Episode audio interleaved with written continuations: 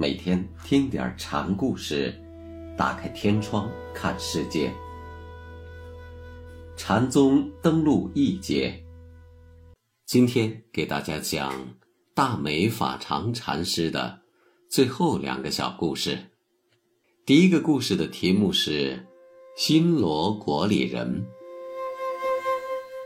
朝鲜半岛上有个新罗国，新罗有位僧人来参访大梅禅师，禅师就问他：“从什么地方来？”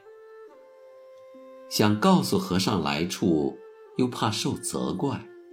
新罗僧人说：“不管从哪儿来，总得有个来处呀。”大梅说：“新罗。”僧人回答：“那怎能怪得你呢？”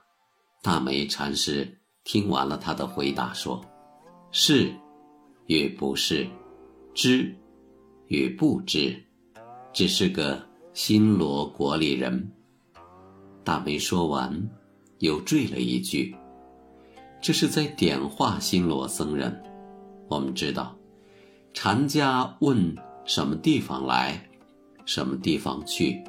总有从圣入凡、从凡入圣的机锋。新罗僧人大概知道这一点，但又是远地而来，对如何回答这类难度颇大的问话，自然有些胆触，所以对来处知无。禅师看出这是知见心在作怪，就告诉他。出身新罗是不可选择的，对不可改变的事情，不是不非，无知无觉，任他去，无荣无辱的做个新罗国人，这里就有清净之心的道性。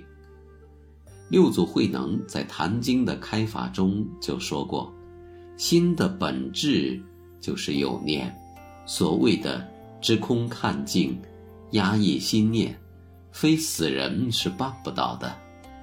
面对这个不可改变的现实，不要去阻抑它，而是看透它。所谓的智慧的第三只眼，就是这种看透之眼。任念而远，于念离念，就是。明心见性所达到的无住清净，大美禅师只做新罗国里人的说法，与六祖是相同的。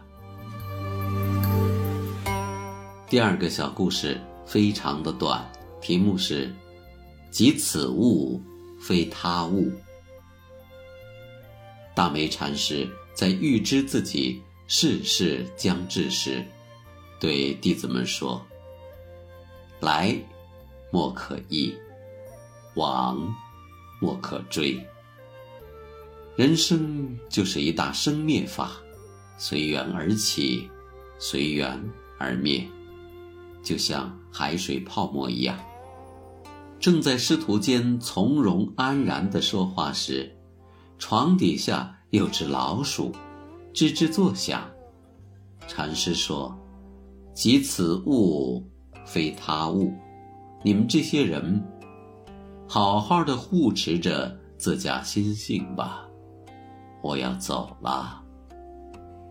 生命的生灭，就像这一声鼠叫，起止迅捷，了无痕迹，但却是大化流行中的独一无二的现象啊。说完。禅师安然是灭，就像一颗熟透了的梅子，悄然落下，归于大地。